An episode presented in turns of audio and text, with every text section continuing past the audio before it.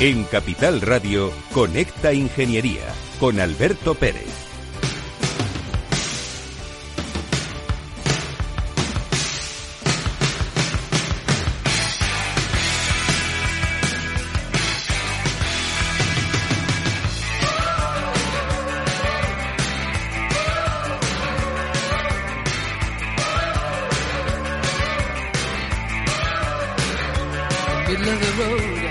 Buenos días, España. Buenos días, ciudadanos. Ha subido la bolsa y Pedro Sánchez dice que es gracias a él. Pero qué... Qué poderío decir eso, ¿no? Oye, Pedro, creo que tienes que escuchar más Capital Radio. Y porque nuestros compañeros del mundo de la bolsa, con Luis Vicente Muñoz a la cabeza, pues eh, creo que te pueden dar unas... De algo siempre se aprende algo. Uno no se acuesta todas las noches sin aprender algo. Eh, querido Juan Caro, buenos días. ¿Cómo estás? Buenos días, Alberto. Qué bien te veo. ¿Sí? Oye, cuéntame, ¿qué, ojos. ¿qué tal salió la cena de hermandad? Yo no pude Ah. asistir, motivos de trabajo. Te echamos en falta, te Lo echamos sé, de sé, menos, te sé, echamos de menos. Pues fenomenal, la verdad es que muy bien, muy bien, muy bien. Casi 600 personas en el Civitas Metropolitano, espectacular. Y mm, creo recordar que, pues dímelo tú, porque como yo no tengo ya los chiquillos pequeños, los míos ya son grandes, eh, creo que hay dos sesiones importantes de... Al final solo va a haber una. mm, ¿Una? Sí, sí, Aquí sí. está Margarita Alberto. Casado, nuestra Sí. community manager, diciéndonos, hay una sola, Alberto. Sí, no solo te la de enteras 3 de del enero. No, no, tranquilo, esto es el directo. Eh, solo, solo tenemos la de 3 de enero. Es que es lo que pasa, que hemos tenido problemas eh, de gestión con Papá Noel. Papá Noel iba a venir el día Ah, pero yo- yo, 26. yo doy el corte. O sea, si necesitas... Y el día 3 que tenemos ya gestionado con los Reyes, ahí sí que vienen los Reyes. Mi Entonces hemos tenido que anular porque, jolín, o Mi sea, barba que- blanca, mi pelo canoso, o sea... eh, ¿Pero pagáis bien o no pagáis? ¿O me A toca ver, hacerlo a por... Papá Noel, Alberto, no, No. se le paga. Ah, no ¿Papá Noel? ¿A Papá Noel? Papá Noel. ¿Papá Noel? ¿El verdadero Papá Yo, Noel? yo vivo en otro mundo. Claro, tío. Queridos amigos, esto es Conecta Ingeniería, los reyes de la mañana de los miércoles. Y vamos a haceros pasar un rato divertido porque hoy vamos a hablar de... de vehículos. Conecta Ingeniería con Alberto Pérez. Según sondeos realizados por colegios profesionales, las licencias registran plazos de tramitación superiores a los 18 meses. Los encuestados afirman tener sentimientos de impotencia por los retrasos inaceptables y gravosos. En eCity, las licencias ya no son un problema. Gestionamos con celeridad tu licencia o declaración responsable de modo presencial o telemático. Te garantizamos trato personalizado, seguridad y solvencia. eCity es una entidad colaboradora urbanística del Ayuntamiento de Madrid con más de 10 años de experiencia. Solicita información, tu EQ de confianza, www.ecity.es.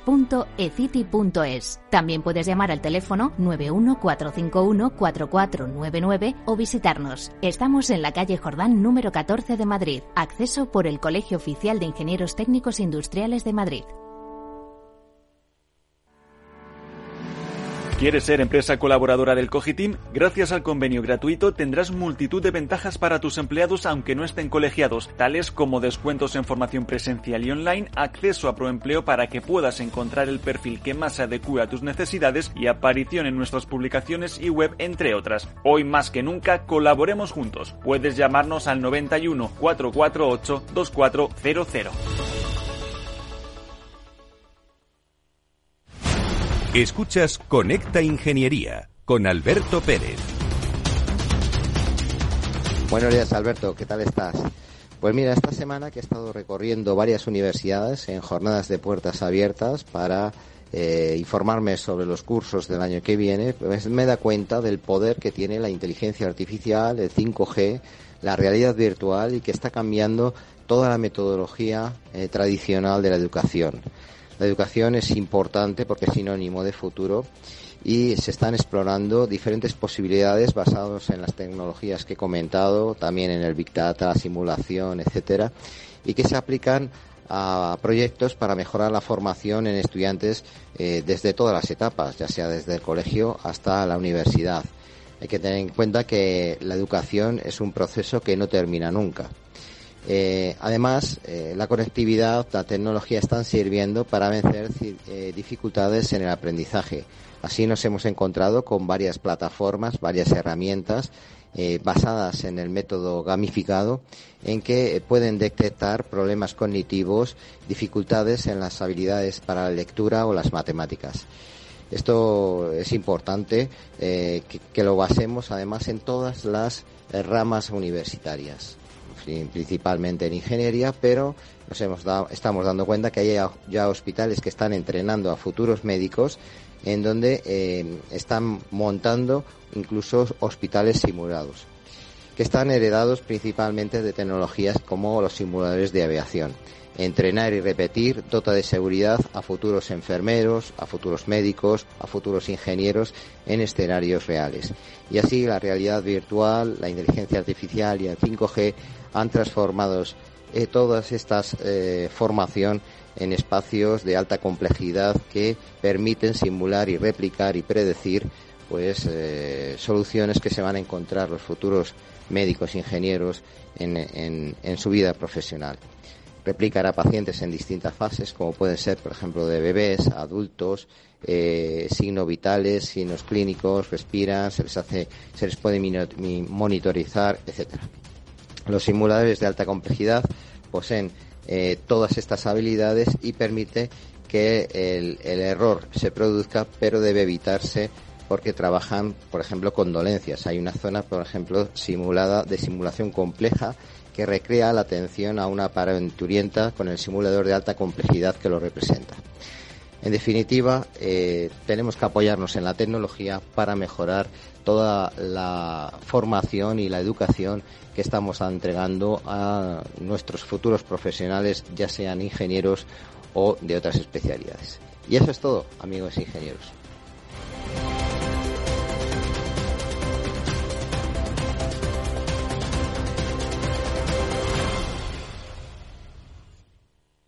Conecta Ingeniería con Alberto Pérez.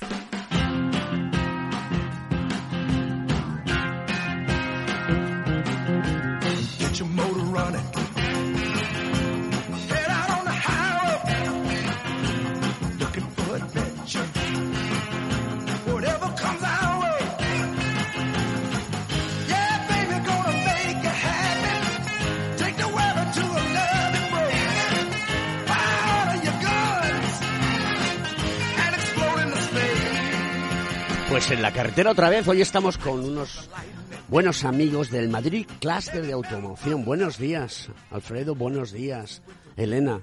Bienvenidos los dos. Alfredo Rozalén es presidente del clúster y Elena Arroyo es la directora de operaciones. Acercaros al micrófono, por favor. No, no perdéis la referencia, el micrófono con ofertita y preparados para, para, la batalla, ¿no? Sí, sí, por supuesto. ¿Tranquilos? Sí. Nada de miedo, ya está todo controlado, el medio escénico está genial, controlado. Pues eso es lo importante. El mundo del motor, el mundo de la automoción, em, a nivel nacional e internacional es muy potente, eh, mueve la economía completamente, porque las personas se tienen que mover. Y a nivel madrileño, ¿cómo estamos? Pues a nivel madrileño podemos decir que somos el segundo sector industrial de la Comunidad de Madrid, solo por detrás de la industria de alimentación. Eso si tenemos en cuenta solo uno de los códigos de actividad. Y sabéis que el INE, el Instituto Nacional de Estadística, clasifica las actividades económicas con distintos códigos. Bueno, pues si unimos todo, todas las actividades económicas de la cadena de valor, que no solo la fabricación de automóviles, sino la fabricación de piezas, de componentes, de accesorios, eh, de metal, de caucho, como las gomas que van en las puertas, incluso fabricación de tractores, fabricación de maquinaria agrícola, fabricación de vehículos pesados, de camiones. Todo eso es automoción. Bien, pues si unimos todas esas actividades económicas, no somos el segundo sector industrial de la Comunidad de Madrid, sino que somos el primero y todo marca madrileña, todo marca España. Contarme un poquito cuál es la diversidad y, el, espectro de, empresas que participan en el mundo de la automoción en Madrid. Bueno, pues en, la Comunidad de Madrid tenemos más de 4.000 empresas. Eh, bueno, más de 4.000, eh, perdón, más de 4.000 mm, millones de euros facturados, perdón. No hay problema. En cuanto a empresas, son 190, 190 industrias. Estamos hablando solo de industria, no hablamos ni de sector primario, ni de comercio, ni de servicios. Y dentro de esas 100, 180, 190 empresas, las hay de todos los tamaños. Hay pequeñas, hay medianas y hay grandes. Y, bueno, pues todas ellas ofrecen eh, unas, unos niveles altos de empleo, incluso superiores a, la media de la industria manufacturera. La industria de automoción genera más de eh, 10.000 eh, ocupados anuales en la Comunidad de Madrid, cuando la media son 7.000. Entonces, bueno, pues gracias a la diversidad de empresas que están sobre todo situadas en el sur y en el este de la comunidad, eh, pues tenemos una gran, gran industria que todavía tiene mucho potencial para crecer y desarrollarse. Y bueno, en, en este sentido echamos en falta un poco más de apoyo institucional y de la administración pública para, para, llevar a cabo la actividad productiva, porque, bueno, al final sin industria no hay empleo, empleo estable, empleo de calidad, empleo bien remunerado. La industria de automoción eh, paga por encima del convenio del metal. Entonces, bueno, pues para, para seguir desarrollando el tejido económico y social de la Comunidad de Madrid necesitamos un mayor apoyo, sobre todo teniendo en cuenta nuestros competidores eh, del norte de África, del este de Europa y de Asia. El apoyo institucional es importante.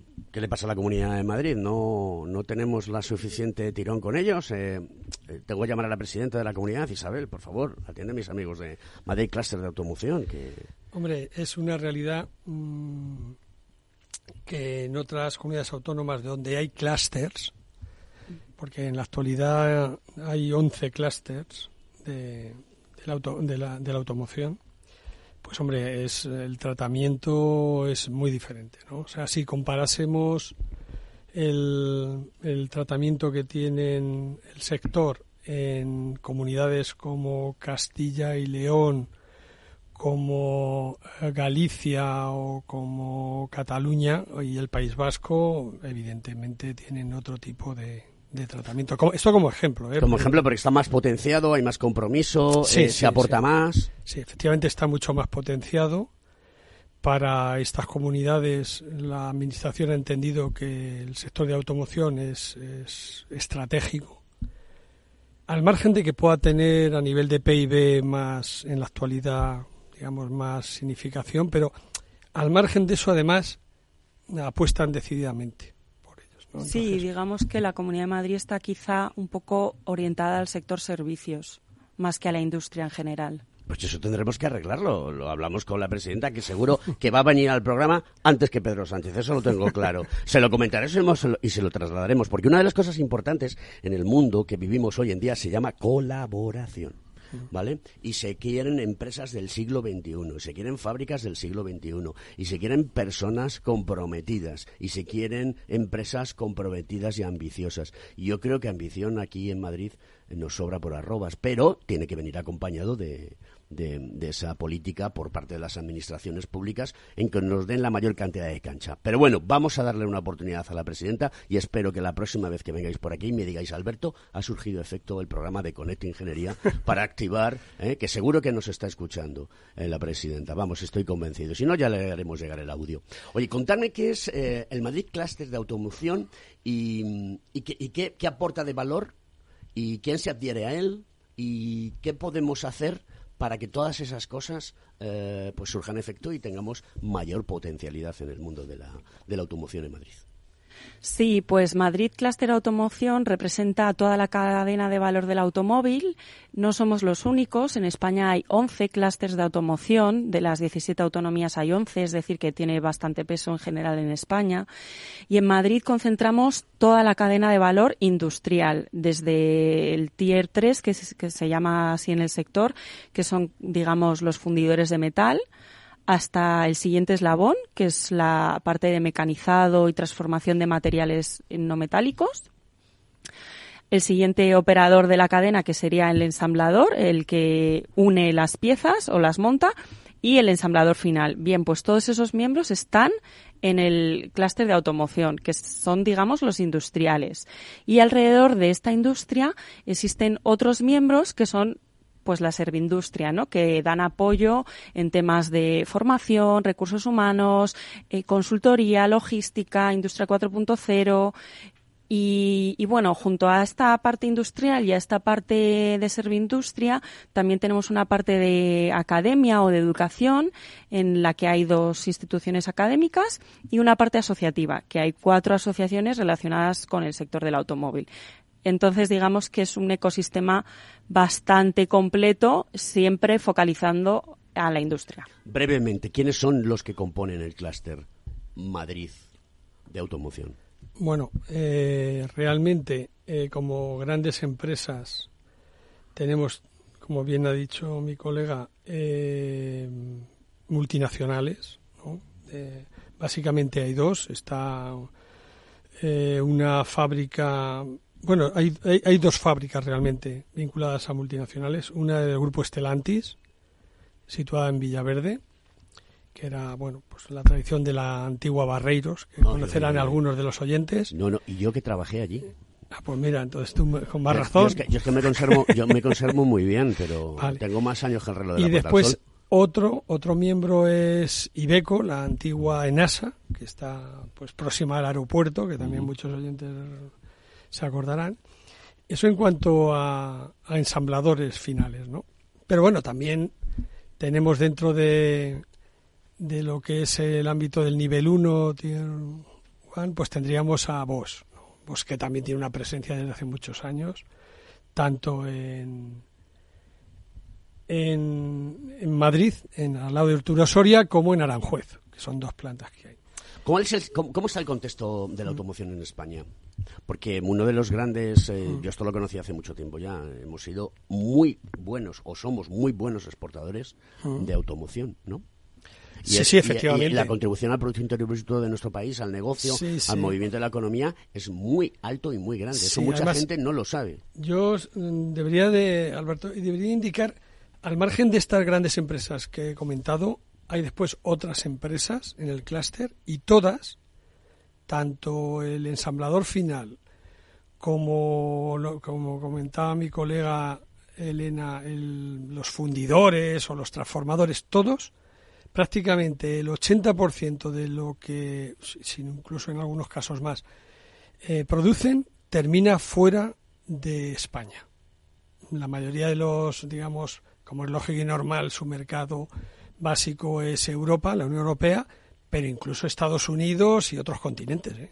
O sea que efectivamente, se, eh, digamos, esa senda sigue abierta y esperemos que, que ¿Por qué no se fabrican coches hoy en día y la gente está pagando por los coches de segunda mano una barbaridad, incluso en muchas ocasiones más del precio del que en un momento dado se, se, se compraron? ¿Esto, eh. ¿Esto es un bulo? ¿Esto es realidad? ¿Qué está no, pasando? No, no, no es un bulo. Realmente no es un bulo porque tanto en las estadísticas de matriculaciones que, que, suministra la Dirección General de Tráfico, como la información a nivel de europeo que puede facilitar y que cualquier ciudadano puede consultar en la Asociación de Fabricantes, en ACEA, se observa que, por desgracia, aunque sigue aumentando el número de vehículos, digamos, electrificados, y ahí entraría tanto el tema de baterías como los híbridos, enchufables y no enchufables, Mm, se ve que en los últimos 12 meses no ha habido un aumento tan grande como era el esperado. Y no solo es un hecho europeo, sino a nivel occidental.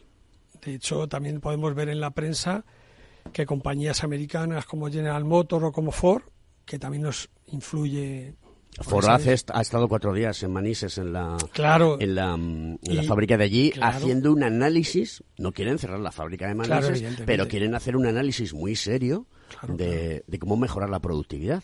Claro. Pero es que además, al margen de la productividad, que es verdad que, que a nivel de costes, pues el, el vehículo eléctrico pues comporta otra, otra situación pero es que además después tenemos el problema de, que el mercado no tira, por así decirlo, tanto de lo que estaba previsto. La pandemia ha cambiado la forma de la movilidad. Yo te puedo decir que mi Sí, sí, respuesta y lo que yo conozco es que sí, que, ha eh, que está influyendo muchísimo ha influ- y sigue influenciando muchísimo. Sí, sí, sí, no cabe duda. Tan, tan, tanto como para que la gente se plantee el, el comprar un coche, porque no valen dos duros, ¿eh? Te tienes que ir, No, a, no, te claro. tienes que ir a low cost, ¿no? Ahora que está muy Sí. moda lo de el low cost, te tienes que ir a low cost, a marcas low cost, ¿de Sí, acuerdo? sí, para comprar vehículos que digas, bueno, pues oye, me puedo gastar 15.000 eurillos, eh, que lo puedo pagar eh, durante tres años de una manera cómoda y me muevo de un lado para otro. Hombre, vamos a ver, las ventas en concreto en España y por extensión en Europa, digamos que aún no llegando a las ventas prepandemia del 2019, posiblemente el año que viene nos aproximaremos. ¿De acuerdo? Ahora bien, eh, a la hora de las ventas nos encontramos con que eh, en España se están vendiendo más vehículos híbridos que en Europa. Continuamos después de la publicidad que tenemos el espacio preparado. Estás escuchando Conecta Ingeniería.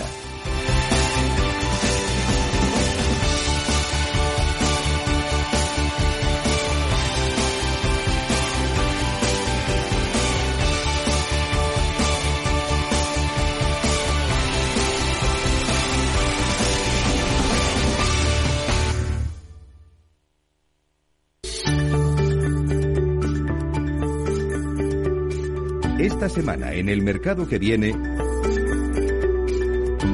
Nicolás del Río, analista de Banco Big.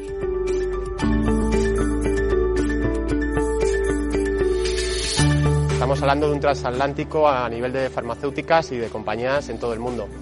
Con lo cual, en este caso sí que vemos eh, a Novo Nordisk como líder en este sector farmacéutico que también vemos como uno de los mejores para el sector en 2024.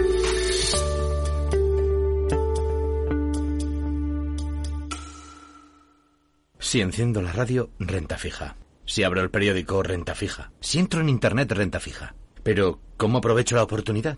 En Renta 4 Banco te lo ponemos muy fácil. Letras del tesoro sin esperas, fondos de renta fija un clic y una amplia gama de bonos a largo plazo. Todo con la facilidad y garantía del primer banco español especializado en inversión. Entra en r4.com o en cualquiera de nuestras oficinas y no dejes escapar la oportunidad. Renta 4 Banco. ¿Quieres más?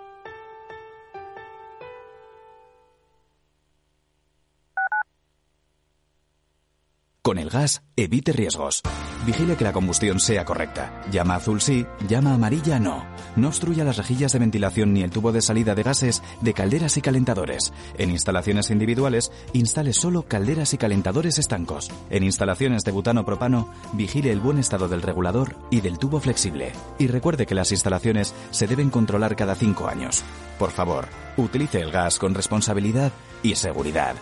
Comunidad de Madrid. Si quieres estabilidad en el empleo, poder conciliar tu vida laboral y asegurarte una pensión para cuando te jubiles, debes escuchar Empleo Público. Todo lo relativo a las oposiciones, convocatorias, consejos para preparar las pruebas y la opinión de expertos de las administraciones públicas y de la formación. Los miércoles a la una y media de la tarde en Capital Radio tienes una cita con Empleo Público, con José Joaquín Flechoso. Escucha cada jueves, a partir de las 11 de la noche, en Líderes Globales, las entrevistas que Raúl Castro nos trae desde Florida. Personas inspiradoras de habla hispana que han destacado en sus actividades más allá de nuestras fronteras y que nos dejan sus enseñanzas y aprendizajes desde el punto de vista más personal. Líderes Globales, con Raúl Castro, en Capital Radio.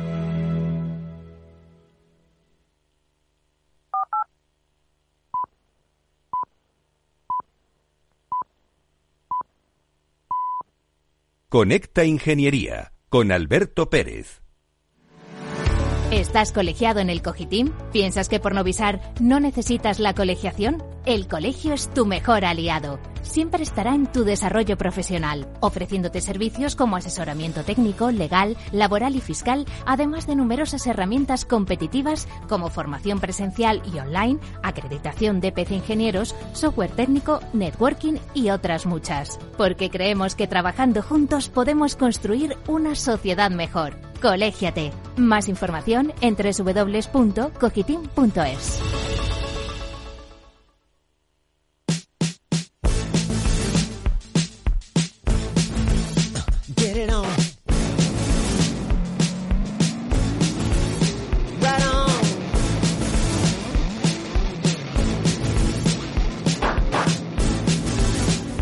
Conecta Ingeniería con Alberto Pérez. Zero point approaches and the fields around you drop. Thoughts become reality and it feels like Estaba hablando solo, porque no estaba el piloto rojo, no lo veía a través de... de- tengo puesto el, eh, el iPad delante de- del piloto rojo y, y veía ahí bailar a, a mi querido amigo Félix el Duende, nuestro técnico favorito que nos pone esta maravillosa música de Prince para ir amenizando lo que es la mañana. Y estamos en el mundo de la automoción. Y mm, hay varias cosas que, me interesan. Eh, el vehículo industrial. Mm, Vamos a ver los vehículos industriales eh, sin conductores. Bueno, vamos a ver, ahora, ahora mismo la situación que tenemos en el vehículo autónomo es que la Dirección General de Tráfico solo está permitiendo hasta nivel 2. O sea, para, digamos, es el nivel SAE 2, que eso en qué se traduce para el ciudadano, ¿vale?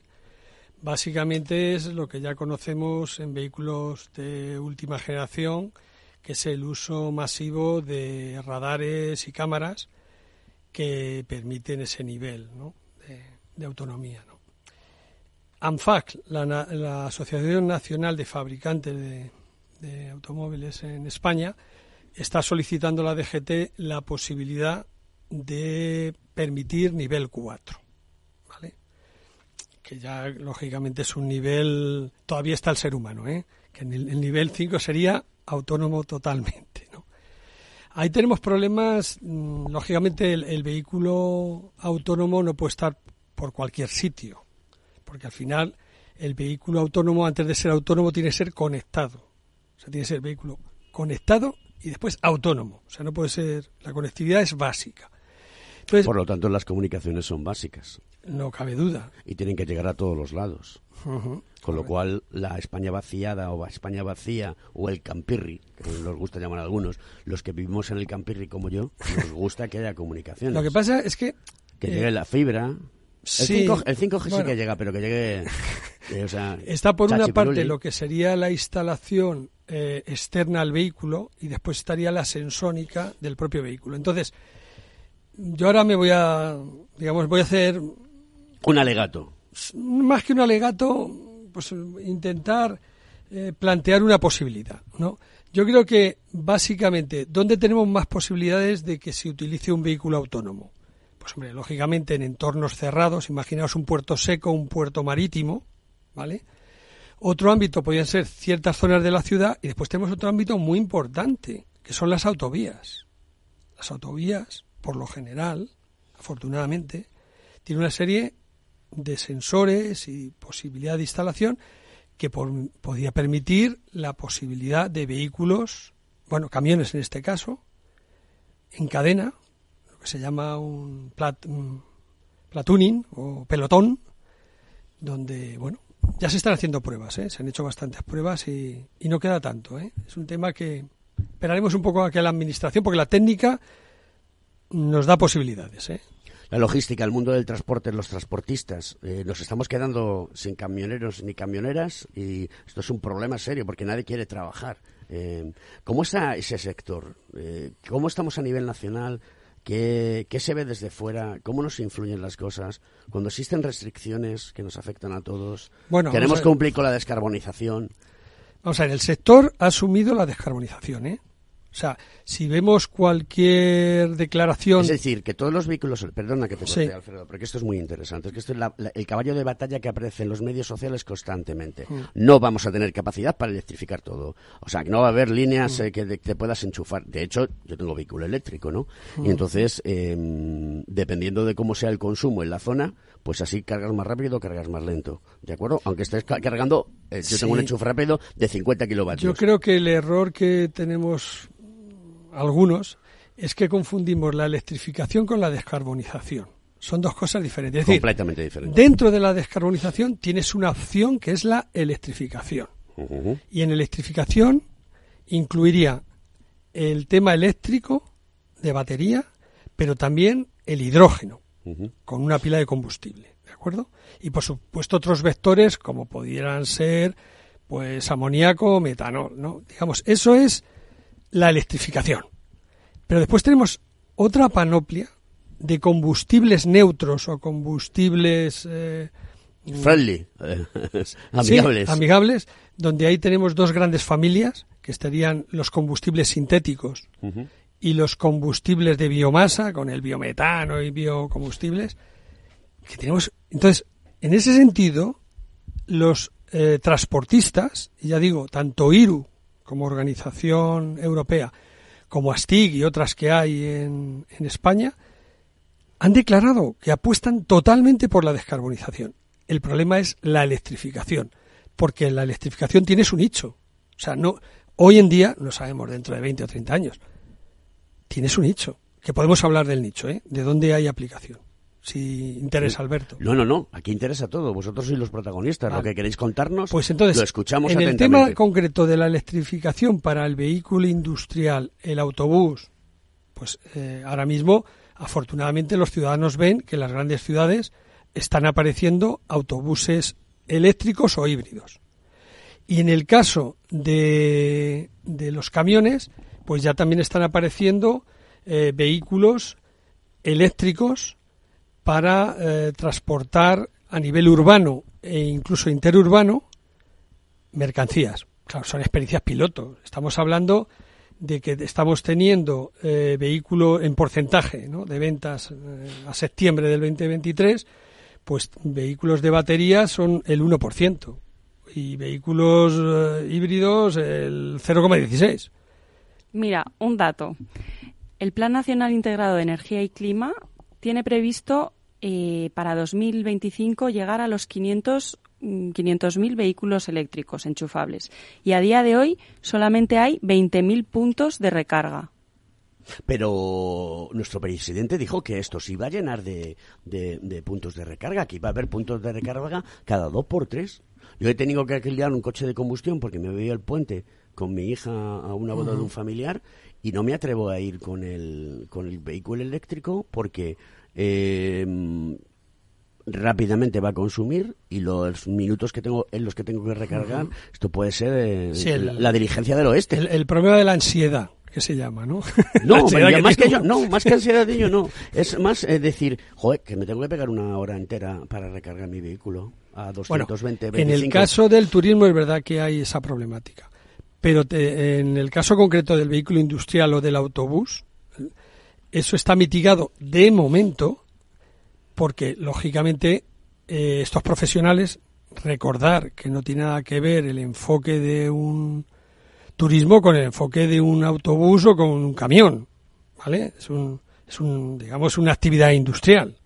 Entonces, los camiones y los autobuses tienen ya su infraestructura. O sea, no, no, ansiedad ninguna, no pueden tener ninguna. O sea, eso está muy bien a corto plazo, pero no nos engañemos. A medio y largo plazo, o las redes están para ayudar o no habrá desarrollo de ese tipo de vehículo, lógicamente. Al pan pan y al vino vino y al Camacho Marcelino. Digamos que la falta de infraestructuras de recarga es un obstáculo a la elec- electrificación, ¿no? Sí, sí, efectivamente. Pero no solo la- el tema de la infraestructura eléctrica, después tenemos la infraestructura del hidrógeno, las hidrogeneras famosas. Que además tenemos un caso curioso porque tampoco te puedes pasar de frenada. O sea, el caso antagónico al español, por ejemplo, sería el caso danés, en el cual se han puesto a crear una infraestructura de, de hidrogeneras que han tenido que parar porque es que no había clientes. O sea, Es que eso o es un problema muy claro, serio. es que hay que compasar, hay que compasar. O sea, digamos que al final o somos capaces como sociedad de que todos los agentes Pero la tecnología, estemos involucrados. la tecnología del hidrógeno hoy en día es perfectamente válida y se puede poner en marcha mm, con limitaciones. con limitaciones. Con limitaciones. Entonces, la- si la Unión Europea pone mm, restricciones para comercializar vehículos nuevos que no sean neutros en emisiones, tenemos un problema. O sea, es que lo queremos todo. Vamos a La suegra mismo, borracha y la bota llena. eh, lo que está claro es que ahora mismo, si hablásemos con los transportistas, están alcanzando los niveles de descarbonización básicamente con el uso de biometano. Vamos a ser claros. Eh, tiene un balance cero, que es otro problema que tiene la Unión Europea, porque la Unión Europea, desgraciadamente, para el, el turismo, tanto como para el vehículo industrial, solo está considerando las emisiones de CO2 en tubo de escape, sin tener una, un análisis de lo que sería el balance del ciclo de vida del producto, que ya ha anunciado que va a hacer estudios para el 2027. Entonces, bueno, es lo que tenemos. Es lo que tenemos, no. Desgraciadamente es así. Ya, pero muchas veces en la Unión Europea, no sé si estáis de acuerdo conmigo, es mucho bla bla ¿eh? y poco actuar, ¿no?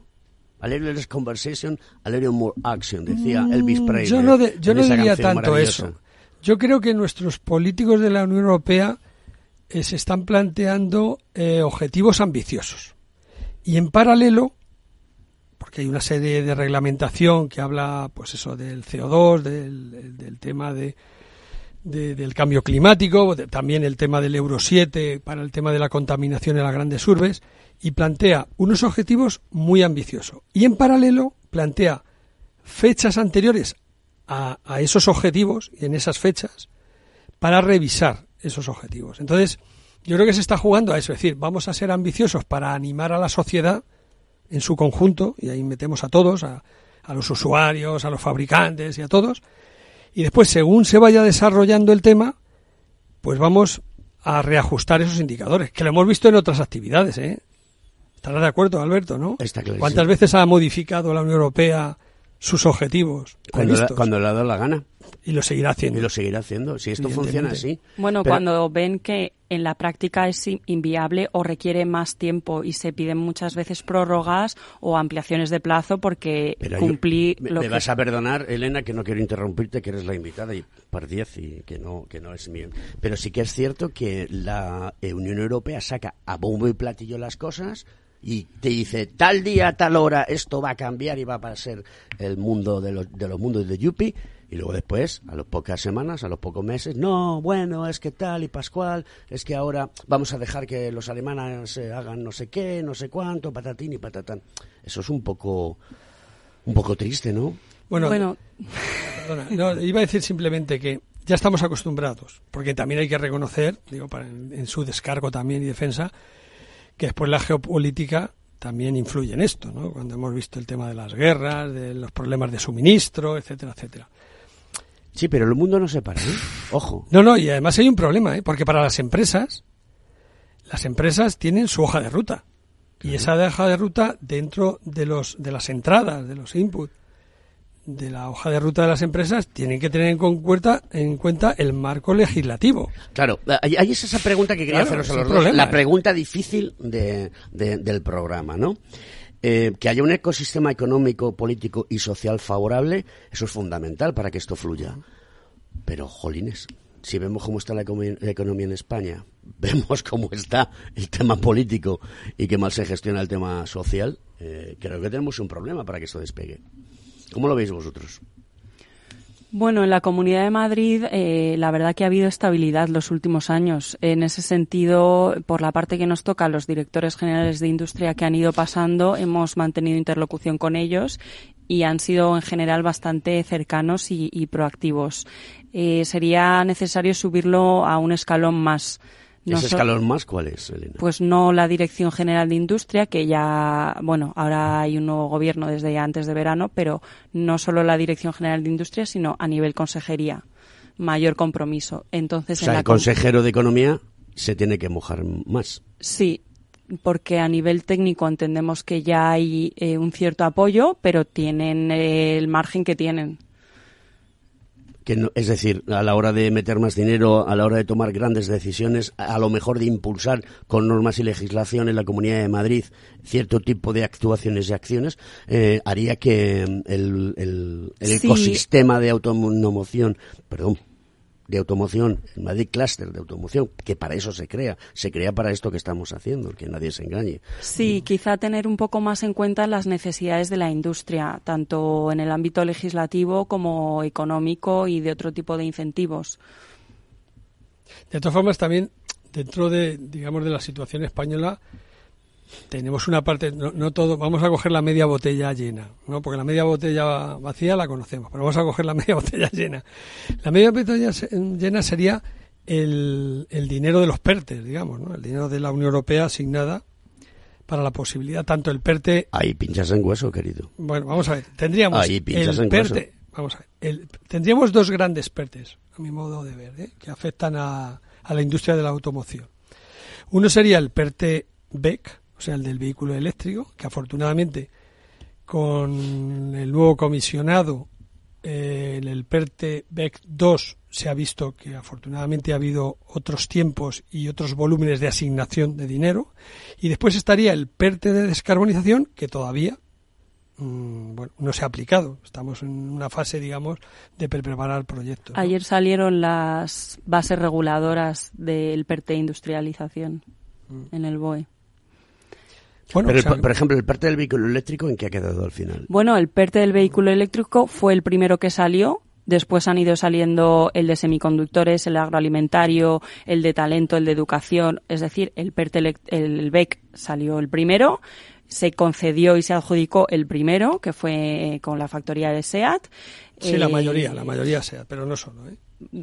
Y, y ahora va por el tercero. Eh, acaba de resolverse de una forma preliminar el PERTEBEC 2 con los beneficiarios que tienen que confirmar y aceptar esa subvención y ahora van a lanzar, o bueno, el año que viene, el PERTE 3. Entonces, bueno, en ese sentido no ya tenemos que, queja. que el Ministerio de Economía ha trazado la línea para que los próximos, hasta estamos entramos en el 2024, los próximos cinco años, 2029, em, se, todo ese dinero que la Unión Europea puso a disposición de los países, y en concreto en España, que fue no sé si el máximo junto con Italia o el máximo de toda la Unión Europea en, en- en ingre- en ingresar dinero, eso se va a estirar como un chicle durante cinco años. Sí, porque es que antes hemos hablado al principio de la entrevista, Alberto, vamos a recordar que desgraciadamente el sector no está tirando a nivel de compras, de, lógicamente de matriculación, lo esperado. Entonces, ¿qué es lo que está pidiendo el sector? Hombre, pues que se permita la posibilidad de que esos tiempos se estiren, lo que estás diciendo. ¿no?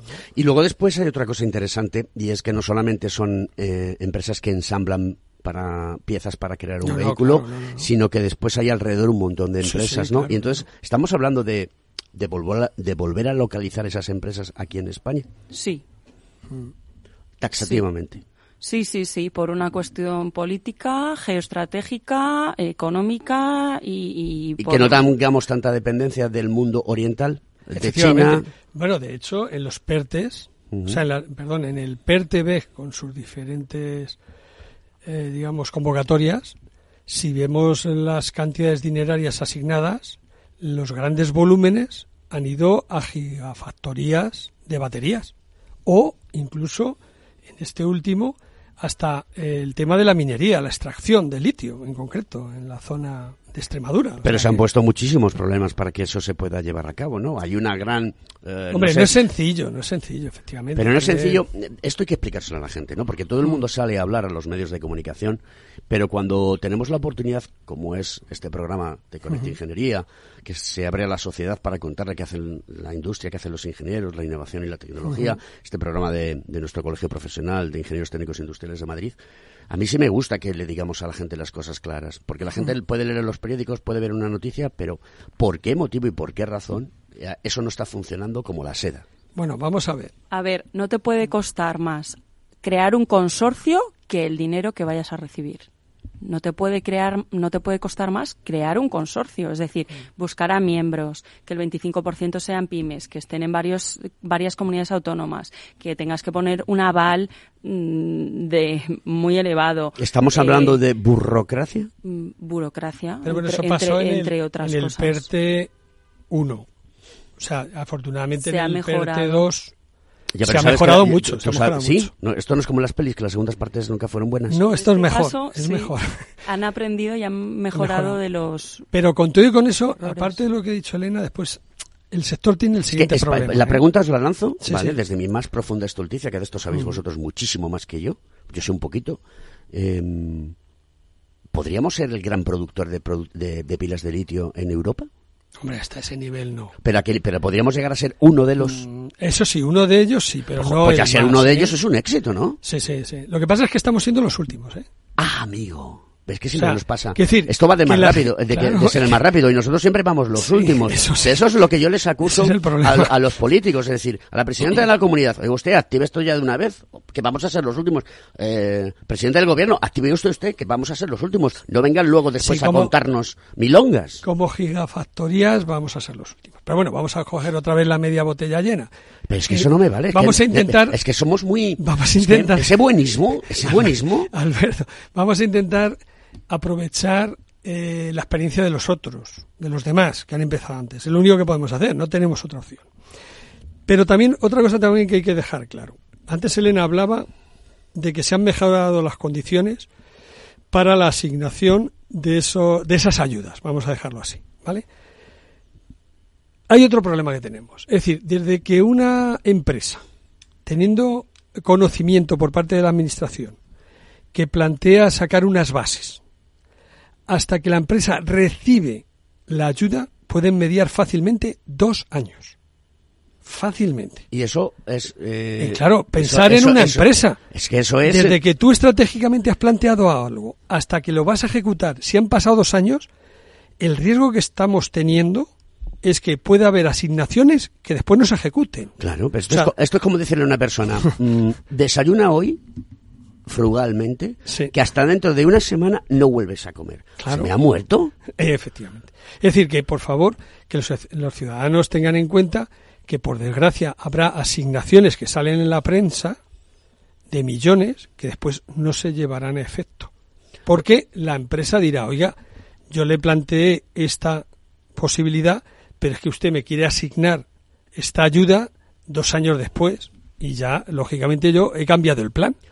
Bien, inteligencia artificial, Mm. eh, robótica colaborativa, robot que se acerquen a realizar tareas como los humanos, que se van a acercar muchísimo. ¿Qué va a pasar? Eh, el mundo va a cambiar, yo lo tengo clarísimo.